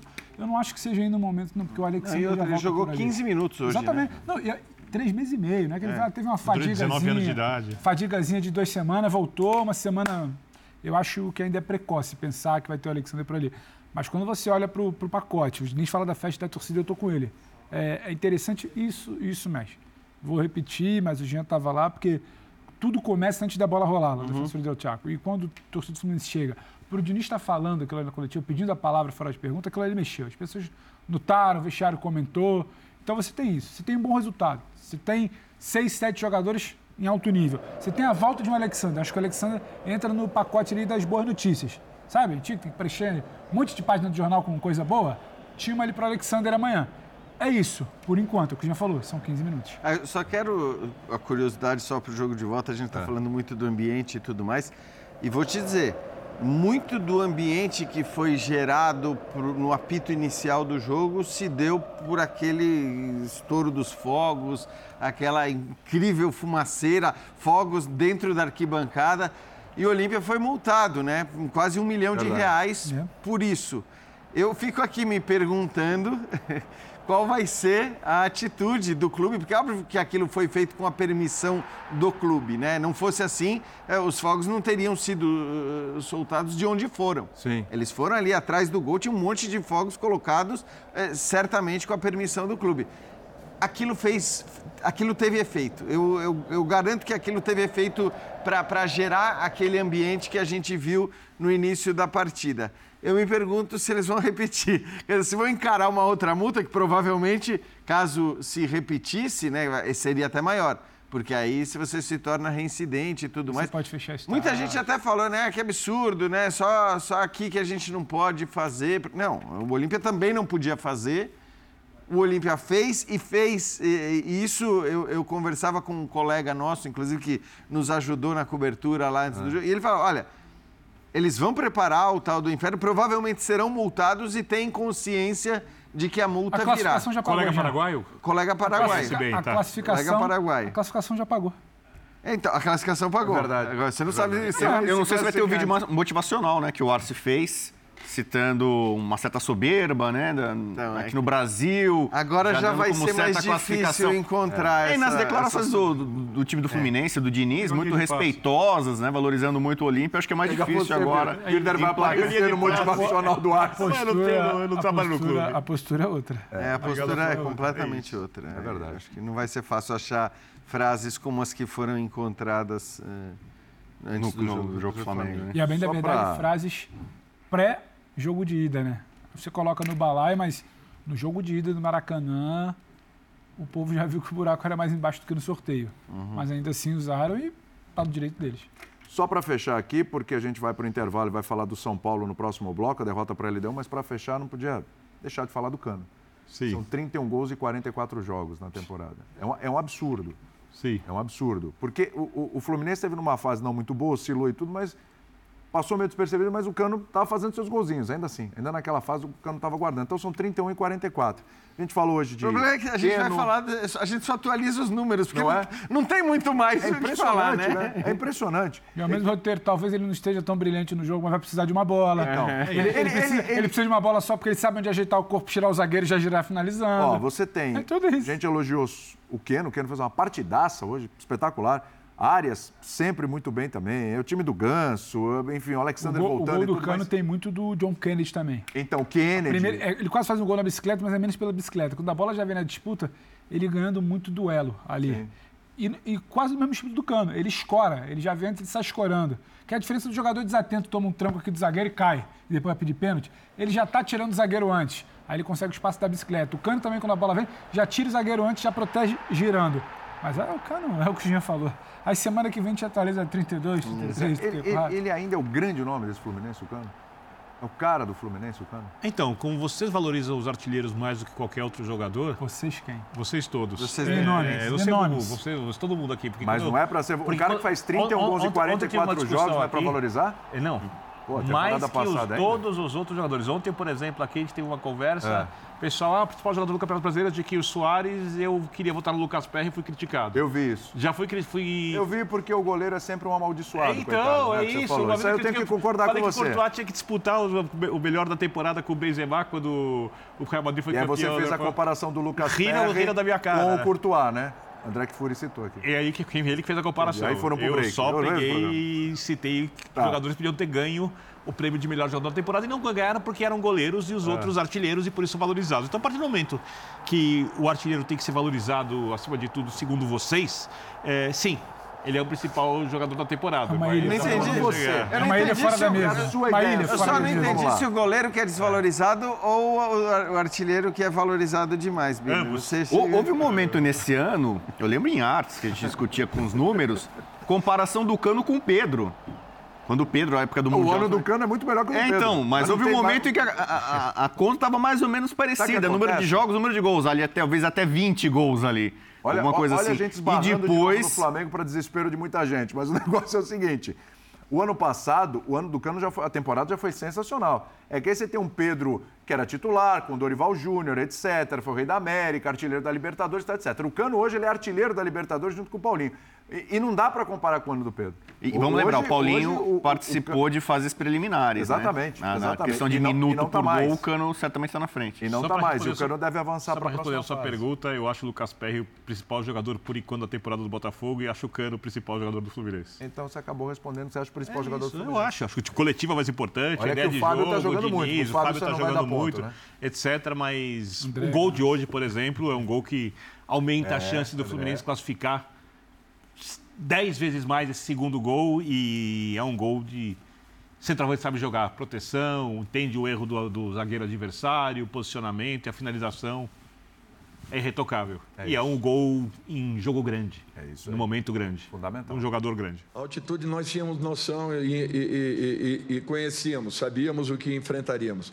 O principal é que enfrentamos uma grande equipe, uma equipe que jogou muito bem, é, que fez aí um primeiro tempo brilhante e eu acho que isso tem que ser reconhecido. Tem momentos que não é só você que perde, tem momentos que o, o adversário ganha, porque ganha porque foi consistente, porque criou, porque buscou o gol. Eu, eu vejo dessa forma e tenho que preparar a minha equipe de todas as formas e todas as maneiras para que possamos eh, reverter esse placar, o que não será fácil. Mas nós vamos trabalhar muito, já que nós temos a, a- a confiança e, acima de tudo, eh, temos também uma equipe muito qualificada e que, independente de ter feito hoje, um, principalmente um primeiro tempo muito abaixo do que poderíamos, é, ainda assim nós temos uma confiança grande que, que possamos fazer muito melhor daqui para frente. Não existe de- é, derrota que te deixe tranquilo. É, sou muito sincero em falar. Nós viemos aqui tentando o melhor resultado possível. Enfrentamos um grande adversário que construiu o resultado e teve merecimentos para isso. Então nós não temos que sair daqui achando que as coisas estarão resolvidas em São Paulo. Não. Ao contrário, nós vamos ter que lutar muito, trabalharmos muito para que possamos reverter esse resultado inicial. Merecimentos eles tiveram, é um jogo de 180 minutos e nós temos também capacidade para que possamos fazer muito melhor do que fizemos na tarde e noite de hoje. Não, sem dúvida, sem dúvida. É um gol fundamental. É... E o Luciano é muito inteligente, jogador de muita qualidade, visão de jogo excepcional. E na hora que eu toquei para ele ali, eu já, já arranquei. E quando eu vi o espaço, eu sabia que ele ia colocar a bola ali. E fui feliz ali de esperar o goleiro definir um pouco e conseguir jogar por cima. É um gol importante. É, como eu falei, triangulação, toque de bola, que é o nosso jogo, e é isso que a gente tem que fazer. É um, é um gol que nos deixa vivo né, para o jogo da volta e, como eu falei, vamos com tudo diante do nosso torcedor. Muito bem, olha isso. Ó. Jogos do São Paulo com menos chutes no primeiro tempo desde 2021. Hoje, hein, contra a LDU. Derrota por 2x1. Igualou o número do jogo contra o Fluminense. Também uma derrota por 2x1 em 21, hein? Nenhum chute no gol no primeiro tempo. Pior marca desde a estreia do Dorival Júnior. Bom. Nenhum chute para fora também. É, é, isso. Bem lembrado. Nenhum exatamente. chute na direção do gol, nenhum chute para fora, resumindo, nenhum chute. Nada, nada. Zerou, zerou. Isso. Passou zerado. É, quem quer começar, o Birner ou, ou o Bubu? Eu cedo para o Bubu a palavra. Eu cedo para o Birner. Não, aí, aí não dá. Aí das opções. Qual, qual dos dois Vamos ceder para o Jean? Não, não, vai ficar entre vocês Jean dois. Bom, eu acho que o Jean quer falar muito. Vocês estavam brigando aqui para ver quem ia É, falar falava a primeiro, palavra, quem quer falar mais e tal. O Birner, ele, comentou. Pra gente aqui, eu vou dividir com o fã de esporte, que ele teria frases fortes, né? Ele falou isso. Ele Palavreado, é intenso ali e tal pra isso. Eu vou resumir o- uma coisa e levanto a bola pro Birner. Tá. Nossa, que duplinha. É, você entende bem, né? Falar ciúme, cara. Ciúme de homem, isso é terrível. O A LDU fez no primeiro tempo com o São Paulo o que o São Paulo fez contra o Corinthians no primeiro tempo na semana passada. Né? É, o Dorival pode ser questionado por algumas decisões. Ele não tinha o Pablo Maia, fez muita falta no meio campo na contenção, na marcação. E aí ele foi, manteve o Alisson, que está dando certo por ali, né? É meio que um meio adaptado como volante. É, e o Gabi Neves. E essa dupla não conseguiu deter a, a velocidade, né, os espaços, não conseguiu ajudar a defesa, que é, quase ninguém esteve bem. Né? O Caio Paulista faz muita falta para o São Paulo. Ele estava num momento mágico, pouco antes de se lesionar. E o Wellington, que voltou de lesão, não voltou em bom ritmo. Então ele, ele nunca foi muito bom na marcação, falho por ali. É, no segundo tempo, quando teve chance de apoiar, também não está preciso nos passes. É, os, os, meias do São Paulo, os jogadores, tanto o Wellington Rato pela direita e o Nestor na esquerda, é, foram mal. Né? Foram jogadores que foram muito bem nos jogos no Morumbi, em que o São Paulo conseguiu fazer remontadas, mas nessa partida fora de casa, acho que até talvez o Dorival demorou muito para mexer nisso. Né? Ele volta logo com o Luan, que é uma forma de tentar colocar meio que um Pablo Maia ali, né? É, para ajudar na contenção, e o São Paulo começa a melhorar no segundo tempo. Quando o LDU é, perde intensidade, né? A LDU foi avassaladora no primeiro tempo. São Paulo tem que levantar a mão para o céu por não ter tomado 3, 4 a 0. É, e ainda conseguiu depois com o Lucas, impressionante. O Lucas já fez gol nessa curta volta dele no Campeonato Brasileiro, na Copa do Brasil e na Sul-Americana, né? É o poder de. E, e todos importantes, né? Todos o gol contra o Flamengo no Maracanã, é. o gol contra o Corinthians, que, nossa, ele arrebentou no jogo, principalmente no primeiro tempo. E hoje deu, deu a vida para o É, São Paulo de a novo. notícia né? ruim é o Beraldo. O Beraldo virou o tornozelo ali. Eu acho dificilmente ele vai estar à disposição para o jogo da volta. E acho que a preocupação é trabalhar para a final da Copa do Brasil, o Beraldo, a recuperação dele. Caleri ficou muito sozinho. E eu gostei do Rames. O Rames jogou pouco tempo, 15 minutos, mas é, inteligente, distribuindo passes, visão de jogo. Acho que é um, um jogador que pode ganhar mais minutos na, na, na partida de volta e também ser decisivo, participar é, mais intensamente da- das ações ofensivas tal. Então, esse 2 a 1 eu não sou de comemorar derrota, achar que tem que festejar, e o Dorival foi nessa linha na coletiva. Mas esse 1 a 2 diante do cenário que a gente viu no primeiro tempo, é um achado. É um achado. Vitor Birner. Bom, é, eu concordo com o Bus em relação ao primeiro tempo, mas não me espanta quando a LDU cria muito, a LDU não ser capaz de converter as várias chances que teve. Porque, no final das contas, é um time com alguns limites técnicos, assim. Eu acho que dentro do número de possibilidades que criou, criou para fazer mais que dois gols, os dois gols estão mais ou menos dentro da realidade técnica da equipe. A LDU não tem jogadores assim, de nível tão alto assim. O Ibarra, para mim, é o melhor dele, saiu machucado. Não sei se vai ter condição para o jogo de volta, né? O Rúlio, do outro lado, fez uma grande partida. O Rafinha sofreu demais, demais. E aí o Muito Ed- abaixo o Rafinha, hein? é, talvez o pior jogo que eu vi do Rafinha no São Paulo em muito tempo, Pode mas ser. também um pouco órfão na marcação, porque... De ajuda. Oi? De ajuda por ali. Oi? Eu achei que faltou ajuda também por Faltou do Rato e faltou do Gabi Neves, que é uma coisa que o Bubu cita. E aí, quando você pega a importância do Pablo Maia, o Gabi Neves tem qual é a principal virtude dele? É um jogador de passe, associação por dentro, de construção, É, que marca razoavelmente, não é um grande marcador. É, o Pablo Maia, ele tem o passe do Gabi Neves, não tem aproximação, mas tem o passe do Gabi Neves, o passe curto, o passe longo. Ele tem a finalização melhor que a do Gabi Neves, ele marca muito melhor, tanto por cima como quanto por baixo. Ele é muito mais jogador. E hoje o São Paulo sentiu a falta do Pablo Maia, claramente, porque a LDU conseguiu por dentro, jogadas que se iniciavam do lado, mas terminavam por dentro, construir bastante no primeiro tempo. Quando o Luan entra, a LDU perde capacidade de pressão, o São Paulo cresce muito. E aí prevalece uma jogada que é muito da técnica, porque o Luciano, que também havia começado no banco, faz uma jogadaça. Para mim, a movimentação do Lucas é perfeita, a finalização do Lucas é perfeita, porém a coisa mais difícil para mim ali é a construção do Luciano. O passe na medida, o jeito que ele coloca a bola facilitando para o Lucas finalizar, né? E é um jogador que entrou porque o Rato, do lado direito, não estava conseguindo nem construir, nem marcar, e o Dorival decidiu fazer com que o São Paulo pressionasse e A jogasse. escalação do a- Rato foi ok? Ok, pelo que o Rato vem fazendo, o Rato fez uma partidaça jogo contra, contra o Corinthians. Fez uma partidaça. Quando tem muita feito- gente não gostou da escalação dele. É que você Exatamente. E tem ajudado muito na marcação, o que hoje não funcionou.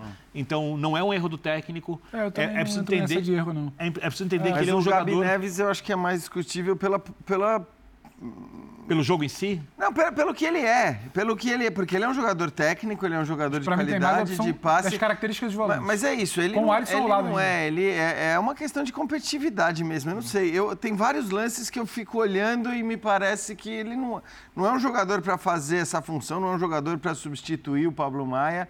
É, o Luan, evidentemente. E aí não estou falando porque é, houve a mudança e isso melhorou a marcação, embora a LDU também acho que não tenha conseguido manter aquele ritmo, ritmo. avassalador O próprio que, teve caiu de produção no primeiro tempo. Sim, é, agora foi um.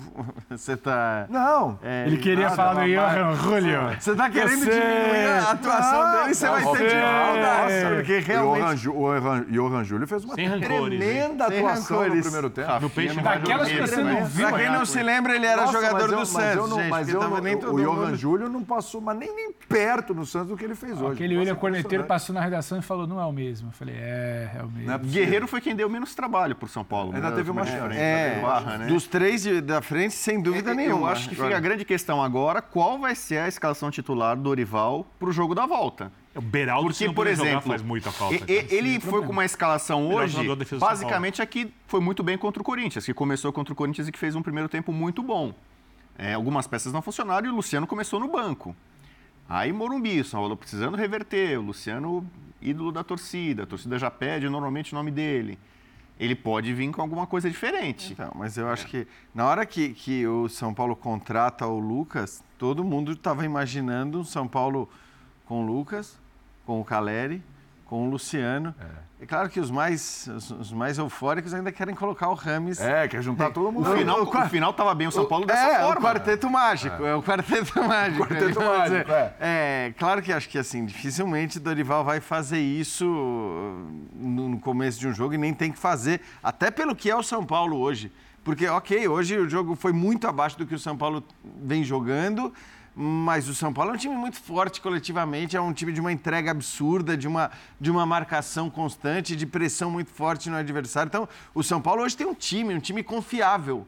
Não fora de casa. E- e- não, mas é, então, aí, aí vem a, a questão. São Paulo do- não venceu no Eu Brasileiro já fora li, de eu casa. já li, é verdade, Verdade. Patou com o Tolima, perdeu do São Lourenço. eu sei, mas assim, eu, eu, eu, tenho, eu tenho muita dificuldade de. Compensação no Morumbi. Porque, É. tudo bem, a questão é, o que, que você vai fazer para que o São Paulo seja um time mais confiável fora de casa? Escalar um time mais defensivo? É essa? P- Acho que é o que muita gente pede. É que o São Paulo tenha acho. formação. Então, é, porque o meu ponto... O meu ponto é esse. você. O São Paulo não joga só o que joga por conta da torcida. É óbvio que a torcida ajuda, é óbvio que Pesa o muito. ambiente. A gente falou há pouco do ambiente do Olímpia e o ambiente do Morumbi tem sido um, um ambiente que inflama, Incrível. que ajuda, que apoia e tudo mais. Mas tem muito trabalho tático ali, tem, tem muita movimentação dos jogadores, tem muita entrega dos jogadores o tempo todo. Então eu não consigo olhar para o São Paulo e afirmar que o São Paulo. Tudo bem, os números têm dito isso. Mas eu, Não, e, seria, e seria pouco inteligente, Jean, é, você se desfazer, você abrir mão por conta de. Mas até de 45 minutos hoje. Abrir mão de, de- de um rato por ali, de quem jogou, de ter. Você falou da característica de criação de passe, de ter essa característica, essa qualidade com bola, porque assim como a gente falava do Olímpia, o jogo do Morumbi não é só de atmosfera, de postura, de ideia, de comportamento, vai ser diferente, independentemente do que a torcida de São Paulo vai fazer mais uma vez. Fora do estádio, dentro do estádio, antes do jogo, já começa com uma aura ali diferente. Vai ser diferente e eu acho que não tem que virar e falar, hum, lá não encaixou. Rafinha, Gabi e o Elton Rato por aqui. O jogo aqui é outro. Não encaixou a marcação, o jogo aqui é de proposição, quem precisa sair é você. Quem tem saído para jogar em casa é você. Por que, que você vai abrir mão de uma coisa que é, isso, muito exato. nítido, muito cristalino, que funciona. que funciona. Que funciona. Agora, eu só acho que o Luciano, de fato, tecnicamente, é um, é um cara que, assim, com o São Paulo precisando fazer o resultado, com o São Paulo precisando fazer gols e ir atrás de um resultado, é um cara que tem que jogar. Porque eu acho que ele. tá- Titular. é, titular, eu acho. Eu, eu, eu... A vaga de quem? Nestor, Eu- então, o Rato. O eu- Lucas tem sido meio que um armador centralizado. É, é, o, o Lucas acho que tá, tá- tá tranquilo, porque ele- o Lucas joga centralizado. O Luciano vinha jogando por ali, né? Jogou por ali bastante também. Mas o Luciano pode jogar mais aberto pelo lado esquerdo, por exemplo. Tecnicamente, é, é, taticamente ele já fez isso, é, inclusive em outros times. Então eu, eu acho que ele pode jogar, que você pode ter Luciano, você pode ter o Caleri. E outra, né? Porque muito da argumentação de ter determinados jogadores abertos no lado de campo, talvez menos técnicos, como é o caso do Rato, o próprio Nestor, é o combate que eles dão. É isso. É, e, e acho que isso é justo. É justo que eles são peça importante do São Paulo pelo quanto eles combatem. É, mas eu acho que você também pode. Você não tem jogadores preguiçosos. O, São Paulo. É, que, é- é uma pena para o São Paulo que o Caleri seja o centroavante. Porque é o cara que menos pode dar combate pelos lados e tudo mais. Mas esse, por exemplo, é um exemplo de jogador que se dedica na marcação, que pode inverter na hora, eventualmente com um ou com outro que está jogando pelo lado. Eu, eu- Você falava agora há pouco sobre o que é o São Paulo. O que é o São Paulo no Morumbi? É, é um time com uma torcida hoje extremamente barulhenta. Eu não tenho nenhum medo em dizer, o futebol é cheio de clichês assim, a gente está aqui para contrariar alguns deles. Hoje, você olhando o time do São Paulo, que não é um timaço, e olhando o ambiente do Morumbi, é, enfrentar o São Paulo no Morumbi é mais difícil do que você pegar o Boca na Bomboneira. Historicamente não é assim. Hoje, pegar o São Paulo no Morumbi, o ambiente, você vai encontrar ali. E o tipo de jogo que o time faz, as coisas casadas. O site cortar, por favor, que isso fique muito claro. Ah, você prometeu é, diferente. Prometeu diferente. Ele estava louco para usar essa frase. pra cortar. Assim, ele fala que vai falar uma frase forte, ele anuncia Ah, e depois começa, não, mas veja bem, eu vou te mas dizer morde Ah, os, os, co- os colegas, os colegas mureteiros criticando as minhas frases um pouco mais fortes. Por que eu tô falando isso? Mais Porque o São Paulo. mureteiros. O que, é o Porém, São, mureteiros. o que é o São Paulo? O São Paulo, um ambiente extremamente intenso e o time faz o quê? Repete isso eh, dentro de campo. Como repete isso? Marcação alta. Pressiona, perde a bola, pressiona, perde a bola, pressiona, perde a bola, pressiona e vai tornando o jogo desconfortável. Quando o São Lourenço arrancou o resultado na marra. Não foi na técnica, foi desse jeito. Contra um time que realmente se defende bem. Realmente se defende bem. E não é que se defendeu bem num jogo ou no outro, que se defende bem a temporada inteira. Um time que sabe marcar muito bem, tanto mais atrás quanto mais na frente. Contra o Corinthians, o São Paulo repetiu isso e conseguiu resolver de um jeito com mais técnico, porque já tinha o Lucas. Né? E o Elton Rato estava numa noite muito inspirada, porque o São Paulo tem ali o Lucas como um jogador diferente. O Luciano, para mim, também é um jogador especial, não do nível do Lucas, mas é um jogador tecnicamente acima da média. E aí tem outros jogadores que eventualmente podem aparecer. Os operários que podem decidir, porque um time precisa de operários de bom nível, o São Paulo os tem. Paulo, repito, não é um timaço. São Paulo é um time instável, é um time que vai oscilar de vez em quando, mas é um time muito bem treinado, que parece que não sente os momentos difíceis, até agora não sentiu, eventualmente pode acontecer no mata-mata, e que joga com o seu ambiente. Para você jogar com o seu ambiente, você pode ter Lucas e, e, e, e Lu- Luciano juntos, porque o Luciano joga bem por dentro. O Luciano, aliás, eu. Não, mas ele já jogou aberto, né, Bini? Não, não Joga, o mas- Lucas. mas eu não sei se o ele vai- Luciano. O Mas eu o não sei Lucas ele- também. Os dois, os dois jogaram. Mas eu não mexeria no Lucas. Mas eu o não sei se ele Lucas, pressiona. cara, Então, e o Lucas tem jogado com mais liberdade. É. Será que o Luciano vai ter esse perde pressiona, perde pressiona, perde pressiona, como o Rato faz, quase sempre não fez hoje? Então, é um dilema para o treinador, porque é óbvio que quando você fala do jogo com a bola, depois de a bola recuperada, e aí tem outra coisa do futebol, aonde você vai recuperar a bola? Você recuperar a bola lá atrás, tem que começar construído. Quando você recupera a bola na frente, geralmente a defesa está aberta, né? O... E aí você tem mais chance de fazer o gol. Então, com a bola recuperada, é óbvio que o São Paulo com o Luciano e com o Lucas tem mais chance de fazer o gol do que com o Wellington Rato e com o Lucas. E o Dorival, mais do que eu, você e todos nós sabem disso. Agora, esse é o São Paulo? Até agora não foi. Eu, eu vou falar não sei sobre o que ele vai fazer semana que vem. Aproveitando o Birner aqui, vou falar um pouco de mística. É, opa. LDU e São Paulo É, é um duelo tão agora. caseiro, até mais do que São Paulo e São Lourenço. Ah, eu sei. Todos os jogos entre São Paulo e LDU ganha o mandante. São, São Paulo e São Lourenço também tinha essa história.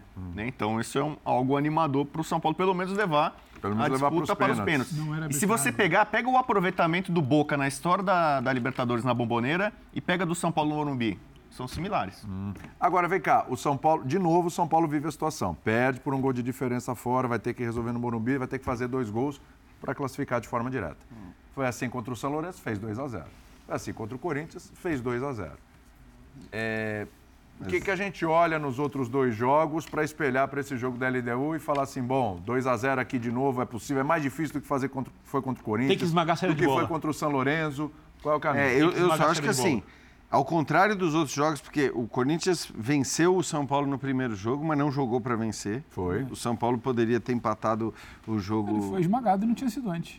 O jogo com o São foi mais difícil que o jogo contra o Corinthians pro São Paulo. E o jogo contra o São Lourenço foi mais difícil. mas foi um jogo mais difícil sem a bola com o São Lourenço. é, exato. Pelo o São Paulo o. Lourenço se Hoje defende muito bem. O São Lourenço se defende muito bem. Mas hoje, pela primeira vez, o adversário poderia, como disse o Bubu, Superior. ter feito três ou quatro no primeiro tempo. E aí ele mataria o confronto. Eu, eu acho que, assim, esse placar... é, Aí, se você for usar mística, esse placar indica uma classificação do São Aliás, Paulo, São porque... Paulo já tinha é, perdido lá de místico 3 a geólogo, 0. Era tão pra... Esse, esse é o melhor placar que, que o São Paulo conseguiu fora de casa contra o. LDU. Ele já Você- perdeu de 4 a 2 com o Diniz Foi. e perdeu de 3 a 0 Você em pega- 2004. você É, que o resultado você foi muito generoso para o São Paulo hoje e olhando para o Morumbi... Isso, essa sensação explica pra mim, eu tô com o Jean. O, a derrota pro Corinthians, o São Paulino sai frustradíssimo. Era a chance de carimbar lá. A derrota pro São Lourenço sai frustrado. A derrota por hoje dá um sorrisinho amarelo ali de canto de boa. Mas é porque tem as outras duas ótimo. alivia, Ufa. alivia, alivia, mas é aquilo. O São Paulo hoje não viu bola no primeiro tempo. Não foi o caso do primeiro tempo contra o Corinthians, não foi o caso do primeiro tempo contra o A São questão Lourenço. é o quanto o- a LDU A LDU vai conseguir eh, gerar de problemas para o São Paulo eh, defensivamente, para o São acho- Paulo, né? Eh, o qu- o quanto a LDU vai atacar o São Paulo? Sim. É. O quanto a LDU vai, vai Mas um conseguir ponto. criar o que criou hoje, vai contra-atacar. A gente pode até olhar para o que foram a partida dos dois atacantes de lado e dizer, bom, se os caras repetirem uma atuação... Cuidado, São Paulo. É, Exato. Se os caras repetirem uma atuação desse nível... É isso que eu acho. É, você tem que realmente tomar muito cuidado, porque aí esses caras podem, inclusive, matar o jogo no contra-ataque. Mas você mesmo falou do Johan Hulli Pois que é. não- esse não é o padrão dele, pelo menos o que a gente se acostumou Nossa, a ver. A LDU é perigosa fora de casa. Ela empatou no Newton Santos nessa Sul-Americana com o Botafogo. Ela estava no grupo do Botafogo e terminou na frente no saldo de No gols, último- mas no- ela empatou. No último ano, pela rodada, brigada. E na, e na fase anterior ela ganhou o jogo fora de casa. Ela perdeu em casa, ganhou fora de casa. Gol do Guerreiro 1x0. No Blaze. O- É. o, o- o São Lourenço não te assusta por ser uma equipe virtuosa no ataque. Isso. O Corinthians não se assusta porque foi uma equipe que teria algo a te oferecer dentro do Morumbi com bola. Não vinha. Quem está acompanhando o Corinthians sabia. Agora, hoje você olhou ali para a beirada do campo da LDU e falou. E acho que a fala do Dorival não é uma cautela exagerada não. não podemos achar que vai ser sempre Aliás, assim. ele não é uma muito cautela bem, de novo, exagerada, né? tá certo? O desenho é outro. Não é algo. Perdeu para um, classificou depois. Perdeu para outro, bem na classificou fala, depois. tá? Só pra deixar Tomou um claro. baile no primeiro tempo hoje, conseguiu igualar o meio campo do segundo tempo, tem o Lucas para finalizar e para correr, mesmo na altitude até o final. É outro desenho. Agora, a volta não é contra o São Lourenço e a volta não é contra o Corinthians. A LDU tem alguma coisa que pode te espetar, pode te machucar. E o São Paulo isso- tem por estabilidade isso de jogo pra jogo. Por isso fundamental. Por isso Pode fundamental. Foi você que falou do início, né? Do início do jogo, do, do Morumbi? Sim. Por isso fundamental esse início. Porque se começar a ficar confortável pro outro lado, Tem de onde tirar, mais do que tinha Corinthians e São Lourenço. Sem dúvida. Fala, Bino, você fecha. Não, eu concordo, concordo com os colegas. Acho simplesmente que o São Paulo tem que esmagar a saída de bola, acertar muita marcação, recuperar a bola rapidamente, como fazia contra Corinthians e contra São Lourenço, para tornar o jogo desagradável para o adversário. Vai correr alguns riscos, dando contra-ataque. Isso é do jogo. É um jogo de futebol, sei que as pessoas esquecem, é um jogo de futebol. Mas o ambiente é bem favorável e, de algum jeito, o que aconteceu nas últimas duas fases de mata-mata que o São Paulo passou Sim. contra o Corinthians e São Lourenço, lembrando que o São Paulo contra o Sport teve o Morumbi e tudo, e quase foi eliminado dentro de casa. O que aconteceu ali pode, se for bem usado, não estou dizendo que, que vai ser, pode, se for bem usado, ser mais um trunfo para o São Paulo seguir no torneio. Você falou do Corinthians. Se o Corinthians passar a próxima fase da Sul-Americana, jogo apertado, difícil, me parece que já pintou o adversário, hein? Já Fortaleza meteu 3 a 1 no América fora de casa e. Nossa, Tô louco para falar que já está classificado. Mas subindo é, Mas aí, aí eu acho que a gente é. pode falar. Aí não é. é isso, né? Aí é, vira mera formalidade mesmo. Acho que até pelo potencial desse time do, do Fortaleza. Exatamente. Claro que o América é uma decepção na temporada de maneira geral. É, mas o, a força do Fortaleza a gente conhece já há um bom tempo e, e, e parece realmente um placar irreversível com o Fortaleza jogando em casa com o apoio da sua torcida. É isso. Se o Corinthians passar, deve ser esse clássico e, brasileiro. E já, já, tem história nisso, né? Seria a primeira participação de um time nordestino em semifinal de torneio internacional aqui no continente. Sim, sim. Então, é, e a gente teve grandes participações ali do Bahia e tal, no, passado. Fortaleza está buscando isso. É, desde a sua direção, sua presidência, colocou a Sul-Americana como um, um, objetivo forte.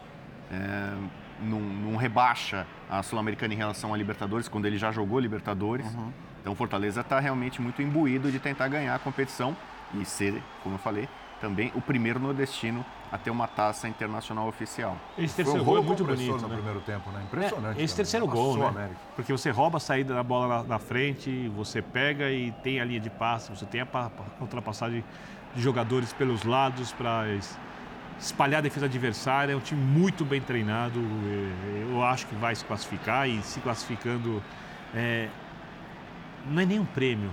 É uma conquista do Fortaleza, porque é um trabalho de longo prazo, do senhor treinador, de um time que tecnicamente, se não é dos melhores, acho que trabalha muito bem com o seu orçamento e é muito legal que o Fortaleza vá adiante e pegue ou Estudiantes ou Corinthians na próxima fase, seja qual for o adversário, a gente vai ter outro grande jogo na semifinal. Fim do linha de passe, com um beijo pro Bira, que mandou aqui a seguinte informação. O CSA já foi vice-campeão da Copa Comebol e o Sampaio Corrêa semifinalista. Grande CSA. É, então, da grande Sul-Americana, contando grande Bira. É isso nos torneios existentes ainda. Muito bem. Tchau, hein?